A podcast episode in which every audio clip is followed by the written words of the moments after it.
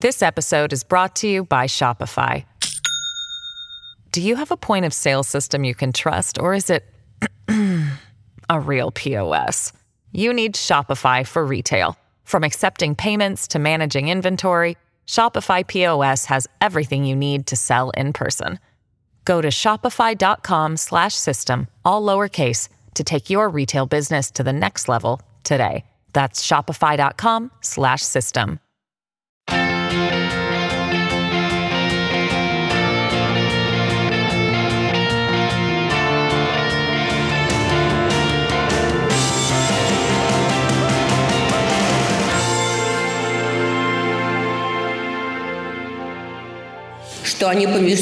Quiero que sepan que serán castigados por lo que han hecho a nuestro país, a mi familia y a mi esposo. Serán llevados ante la justicia y ese día llegará pronto. Este fue el mensaje de Yulia Navalnaya, la esposa de Alexei Navalny, el principal opositor del régimen ruso de Vladimir Putin, que murió en la cárcel este día viernes. De eso hablaremos en este programa.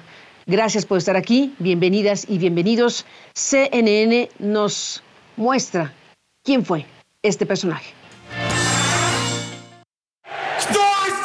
Un bloguero y abogado que se convirtió en un político de la oposición e hizo campaña anticorrupción.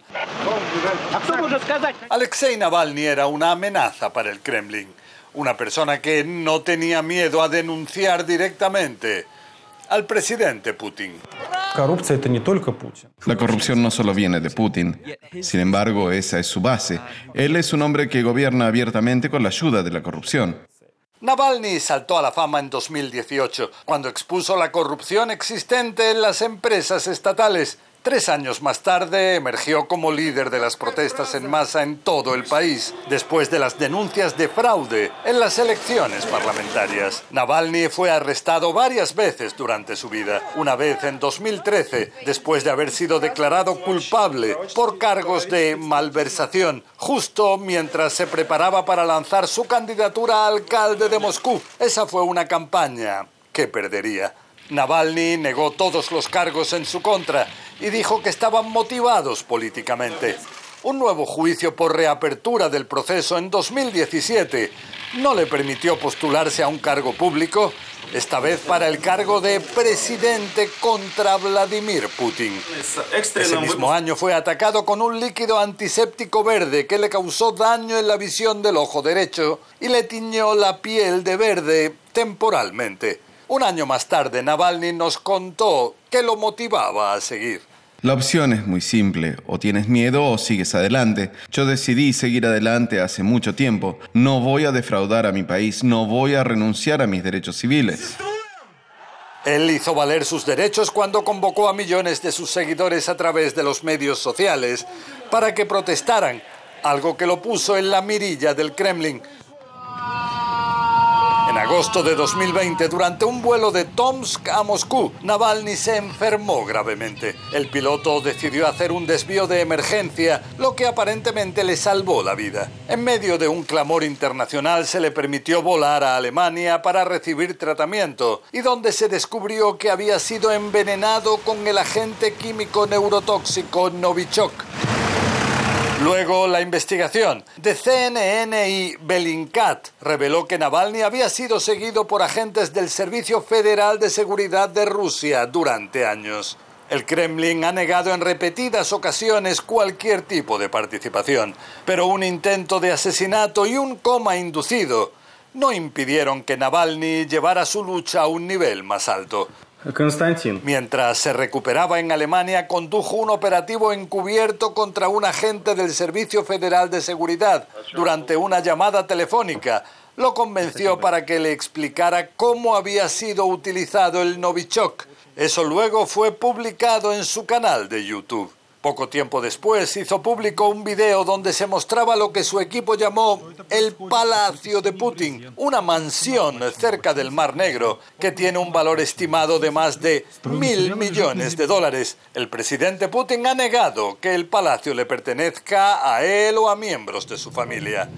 En enero de 2021, Navalny regresó a Moscú después de haber recibido el tratamiento que le salvó la vida en Alemania. Inmediatamente fue arrestado por haber infringido los términos impuestos para su libertad condicional en un caso de 2014 y fue enviado a una colonia penal donde empezó una huelga de hambre como protesta contra la negación de los agentes de la prisión a darle acceso a atención médica adecuada. Navalny será recordado por su valentía al abordar la corrupción en Rusia y por ser uno de los más grandes adversarios de Vladimir Putin.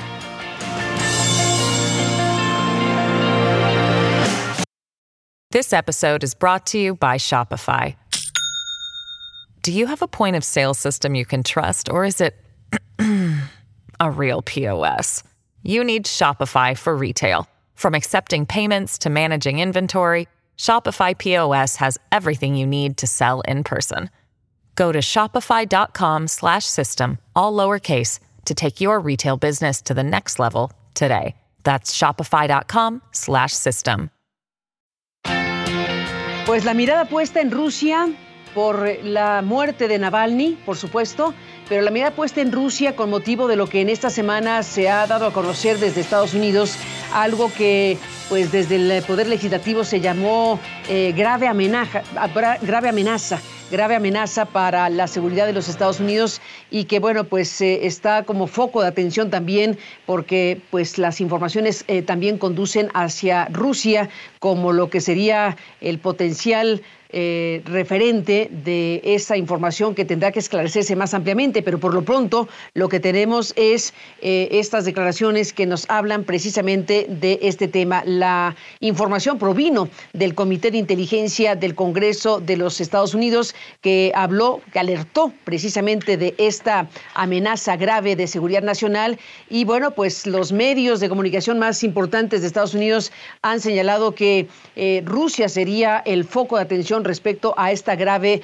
amenaza y la idea o la información, mejor dicho, de que estaría por colocar un arma nuclear en el espacio. Bueno, hablaremos de estos temas, de la muerte de Navalny y de esta información respecto a la seguridad en Estados Unidos con dos especialistas, el doctor Carlos Ballesteros desde México. Bienvenido, doctor. Gracias por estar aquí. Buenos días. Gracias por estar aquí. Y Carlos Umaya, desde Madrid, en España. Carlos, gracias por estar aquí. Muchas gracias por invitarme. Buenas tardes desde Madrid. Gracias a los dos. Y bueno, eh, empecemos, eh, eh, doctor Ballesteros, con la muerte de un personaje como Navalny. Em, ¿Qué decir de todo esto? ¿Qué decir del personaje y qué impacto causa este fallecimiento? Bueno, es una noticia sumamente lamentable la que hemos conocido apenas hace, hace unas, unas horas. Eh, Navalny es reconocido como el principal opositor a Vladimir Putin en un contexto que está definido eh, mucho por las elecciones próximas de marzo, en las que Vladimir Putin va a ser el único candidato. Eh, además, tomar en cuenta el contexto que estaba definido por la, por la intervención rusa. Navalny, desde 2011, tuvo una presencia pública, política importantísima en Rusia al eh, eh, enfrentar directamente al régimen de Vladimir Putin en condiciones que, que, como conocemos no son fáciles para la oposición. Lamentablemente, eh, pues el, régimen que, que, ha mantenido Vladimir Putin desde inicios de siglo eh, pues ha sido un, régimen sumamente represivo con la oposición, que cada vez más se ha ido desprendiendo de cualquier, de cualquier referencia democrática. Si antes todavía se, denominaba a, Rusia como una autocracia electoral, ahora ya es simplemente una, una dictadura. Eh, Putin aparece como un dictador, un dictador que además está eh, pues, promoviendo una intervención imperial eh, en Ucrania y que eh, es sin duda alguna la figura que más ha provocado disrupciones en el orden mundial contemporáneo.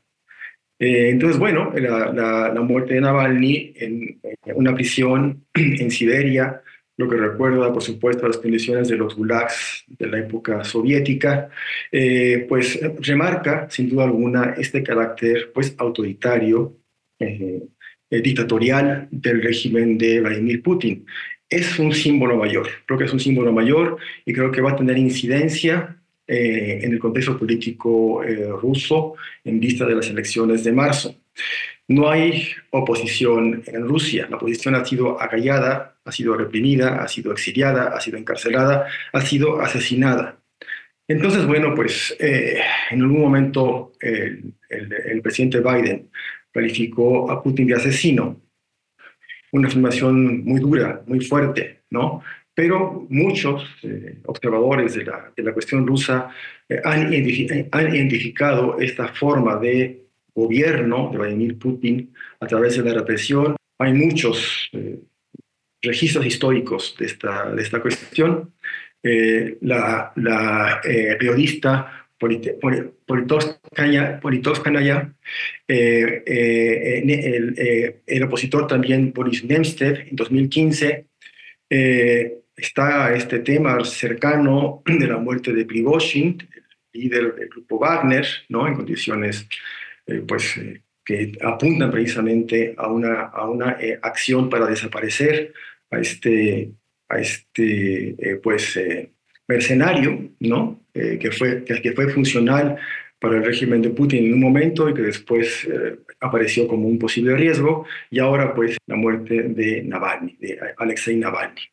Entonces, bueno, con la muerte de Alexei Navalny tenemos eh, una condición mucho más crítica en, eh, Rusia eh, y pues creo que un, un, ascenso del temor precisamente a la represión política en ese país.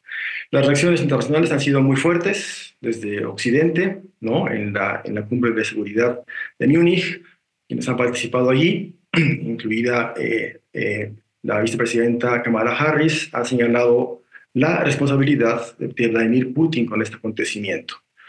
Eh, lo que se ha informado es que eh, fue una muerte sorpresiva, ¿no? Eh, aún no tenemos los datos de la, autopsia, pero indudablemente el contexto, el contexto favorece la, idea de pues, un conjunto de acciones para propiciar la muerte de este disidente Alexei eh, Navalny. Eh, eh, durante mucho tiempo, pues fue perseguido, fue envenenado, ¿no? Regresa, regresa en 2021 a, a Rusia desde Alemania, donde se recuperó del envenenamiento que se demostró que fue un envenenamiento pues llevado a cabo por los servicios de seguridad rusos. Y eh, eh, a, su, a, su, regreso, pues él es encarcelado de, de inmediato, acusado de un fraude que todo, quienes han analizado eh, la cuestión indican que tiene más bien, que, que, que, es una acusación que tiene un trasfondo político. A partir de allí, en la, en la, en la cárcel, él, él, siguió manteniendo una posición crítica con respecto al régimen de Vladimir Putin. Eh, y todavía en sus últimas eh, apariciones eh, registradas, pues manifestó esta posición en, contra, en contra de la dictadura que ejerce Vladimir Putin. Entonces, bueno, ahora Navalny pues aparece como una referencia más en esta historia de la, de la oposición y ya de la disidencia rusa, que pues entonces enfrenta condiciones muy difíciles, agravadas también con la represión que se desató después eh, de, eh, de, la intervención rusa eh, en Ucrania. Doctor Carlos Ballesteros, Carlos Umaña, vamos a una pausa y regresamos, Carlos Umaña, pues con, con, esto que también coloca la mirada en Rusia, además de la muerte de Navalny, que es un acontecimiento que ha sacudido a nivel mundial, está también la información que se dio a conocer por parte de Mike Turner esta semana, el presidente del Comité de Inteligencia de la Cámara de Representantes, pues salió a decir que tenían información respecto a amenazas de seguridad nacional en Estados Unidos grave. Vamos a la pausa y regresamos en esta conversación. Bueno, Carlos Umaña, eh, desde Madrid, eh, te apreciamos que estés aquí. Y bueno, pues estamos enlazando estos acontecimientos que colocan la mirada puesta, como decíamos, en Rusia. Respecto al tema, bueno, en tu calidad de especialista, porque hay que decir que además de médico, eres miembro directivo de la campaña para la abolición de las armas nucleares. Y bueno, aquí hay un tema que tiene que ver con esto que lanzó Turner, el legislador de los Estados Unidos, y se está hablando de que es un tema muy preocupante y muy sensible y que se trataría de, se trataría de, tener armas no contra personas, sino contra satélites artificiales, entre otras cosas. ¿Qué decir de todo esto, Carlos? ¿Qué estás viendo desde España? En primer lugar, lo de la muerte de Navalny es una...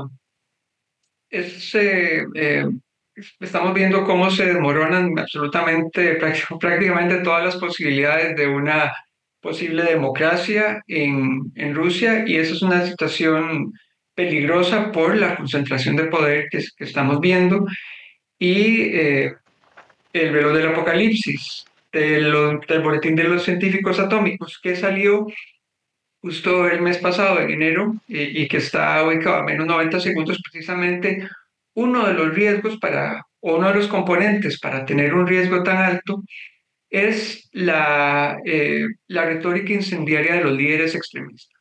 Entonces, cuando estamos ante un régimen eh, tan poderoso como Rusia, con un poder tan concentrado y con un, un gobierno totalitario extremista, pues eh, los riesgos aumentan. Y entonces estamos viendo que al debilitarse aún más la democracia, las posibilidades de democracia, pues aumentan aún más.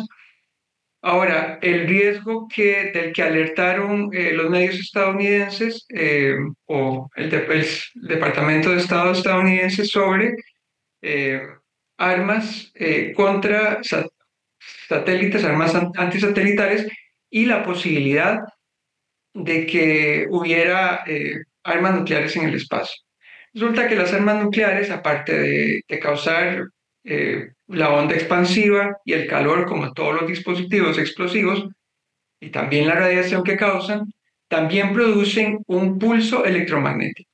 Y un pulso electromagnético es capaz de causar cortocircuitos en varios aparatos, eh, estamos hablando de computadoras, satélites, en, en un gran radio. ¿verdad? depende, eh, si, si, si no hay eh, ninguna barrera física, ese radio puede ser enorme y eso entonces, una detonación nuclear en el espacio inhabilitaría a varios satélites. Ahora, esa, esa amenaza no es solamente preocupante por lo que representa la amenaza en sí, que, que sería inhabilitar y dejar a ciegas a eh, no solamente Estados Unidos, sino a varios países que no podrían utilizar sus satélites, y lo que eso significaría también para eh, la escalada de la posible violencia, porque al, quedar a ciegas un país es mucho más fácil que se den malos cálculos y malas interpretaciones y que entonces sea mucho más probable que haya una, una, un ataque nuclear de parte del país que quedó entre comillas a ciegas. Estamos hablando de ese riesgo, sino también, pero también del riesgo de, de que se esté debilitando aún más la arquitectura internacional el derecho internacional en torno a las armas nucleares. El espacio exterior está protegido por el Tratado del Espacio Exterior, en virtud del cual todo el eh, espacio exterior es una zona libre de armas nucleares. Existen siete zonas libres de armas nucleares, las dos primeras fueron la Antártida, luego el espacio exterior, la tercera Latinoamérica y el Caribe. Eh, es prohibido es una, es que, que haya armas nucleares en el espacio. Entonces esto es una violación de ese tratado. Y el irrespeto al derecho internacional, junto con un nacionalismo extremo y junto con la, concentración de poder, aumentan el riesgo. Ahora, estamos pensando también en que este riesgo eh, no es un riesgo inmediato, ¿verdad? Como bien lo apuntaron eh, las eh, autoridades estadounidenses, es una em, condición más a mediano o largo plazo, ¿verdad? el, estos planes de de lanzar misiles eh, con capacidad nuclear al, espacio exterior. Eh, y tenemos amenazas inmediatas sobre las cuales no están generando alerta, ¿verdad? Por ejemplo, el riesgo inminente de que haya una guerra nuclear a gran escala. Eso es algo sobre lo que eh, el Departamento de Estado no está, no, no, está alertando a la población. Pues eh, vaya asunto, eh, Carlos Umaña. Gracias por estar aquí para informar y comentarlo. Seguiremos hablando. Se nos acabó el tiempo, lamentablemente, pero a los dos, gracias por estar aquí. Carlos Umaña, gracias por tu presencia y buenas tardes para ti en Tiempo de España. Gracias por recibirme. Al contrario, Carlos Ballesteros, doctor, gracias por estar aquí en el programa y hasta la próxima. Un placer, muchas gracias. Hasta luego. A los dos, Carlos, gracias por estar aquí. Y a usted, gracias. Bueno, me quedo con un asunto adicional para despedirnos rápidamente. Eh, nuestro colega Sergei Gutkov eh, de CNN eh, nos informó que Navalny compareció apenas el jueves ante un tribunal y bromeó con el juez. bueno, ironizó con el juez Horas antes de su muerte, Alexei Navalny bromeó con este juez de un tribunal en Rusia sobre cómo se estaba quedando sin dinero pocas horas antes de su muerte y pues se compareció ante el tribunal a través de un enlace de video y le dijo al juez, le enviaré mi número de cuenta bancaria para que pueda ayudarme un poco con su enorme salario como juez federal porque mi dinero se está acabando. Y debido a la decisión que usted tomó, ese dinero se acabará aún antes. Y agregó que toda la prisión debería contribuir. Todavía alcanzó a ironizar Navalny en esta su última audiencia judicial en Rusia. Gracias por estar aquí. Seguiremos con el tema. Hasta la próxima.